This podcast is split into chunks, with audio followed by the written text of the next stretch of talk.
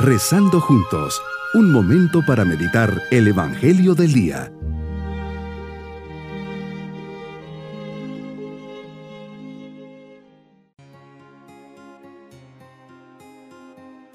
Les saludo en este día, miércoles de la primera semana del tiempo ordinario, preparando nuestro corazón para nuestra oración. Le decimos al Señor, Señor, hoy quiero contemplar tu grandeza, me basta pensar por un momento en la maravilla que esconde una montaña, en la variedad de sus colores y de sus plantas. Me sorprende el mar que dentro de sí oculta tantas maravillas en la variedad de sus especies. Veo en fin mi vida cada segundo marcado por tu mirada de padre y de amigo, cada segundo un regalo. Hoy te ofrezco y te bendigo con todo lo que soy y con todo lo que tengo. Meditemos en el Evangelio de San Marcos capítulo 1 versículos 29 al 39. Hoy a través de tus palabras puedo saber cómo vivías Jesús durante tu vida terrena, en tu vida pública. Se nos transmite un día de tu vida, Señor asistes a la sinagoga, momento de oración, leer la Torá y compartir la fe en comunidad, recibiendo el mensaje de esperanza de los profetas. Después, estando en la casa de Pedro, curas con gran amor a su suegra. Al atardecer, curas a los enfermos y poseídos del demonio. No es solo una predicación con los labios, los hechos también forman parte del gran corazón que tienes pues estás al pendiente de los enfermos y dolientes. Muy de mañana te levantas a orar, luego te vas a predicar a los pueblos. Qué claro nos enseñas que te dedicabas a la oración, a la predicación y a la caridad, a servir y a curar a los enfermos. ¿Y mi día? ¿Se parece algo al tuyo? ¿Cuánto tiempo dedico a la oración, al testimonio, al servicio? ¿Cuáles son las ocupaciones y preocupaciones que llevan mi día? Por otra parte, leemos que te llevaron a todos los enfermos. En efecto, los enfermos necesitaban de alguien que les llevara ante ti. Qué oportunidad más hermosa nos presentas, poner ante ti a todos aquellos que sabemos que padecen una enfermedad, ya sea física o espiritual. Me llamas a ser intercesor de otros.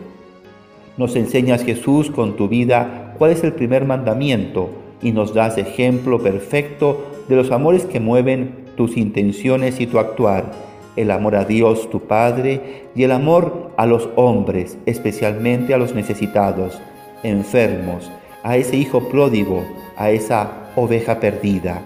Nos dices que después de que pasaste la tarde curando y sanando a los enfermos y poseídos, te levantaste temprano para ir a orar.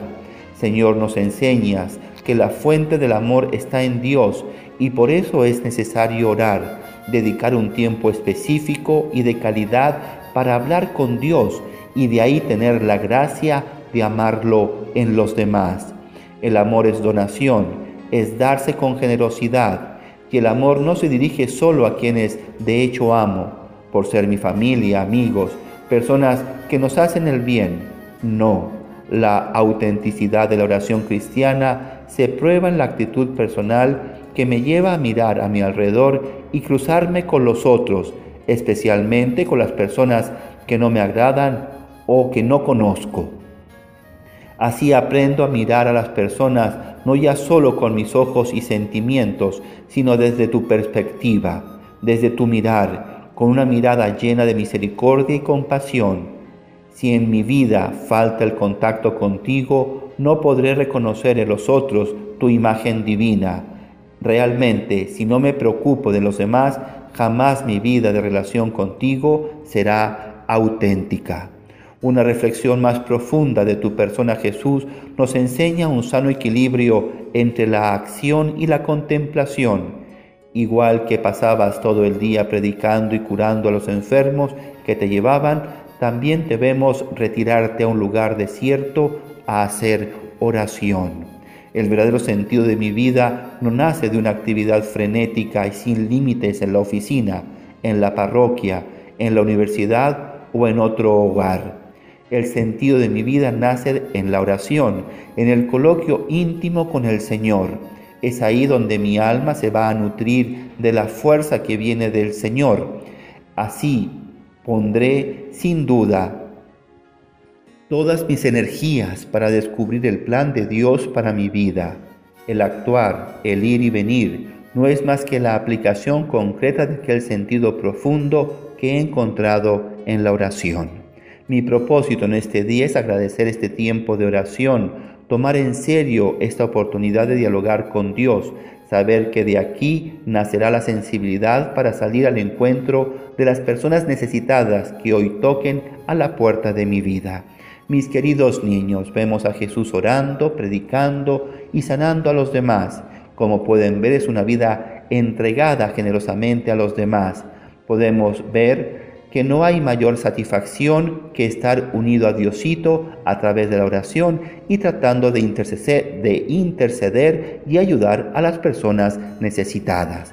Y nos vamos con la bendición del Señor. Y la bendición de Dios Todopoderoso, Padre, Hijo y Espíritu Santo, descienda sobre todos nosotros. Bonito día.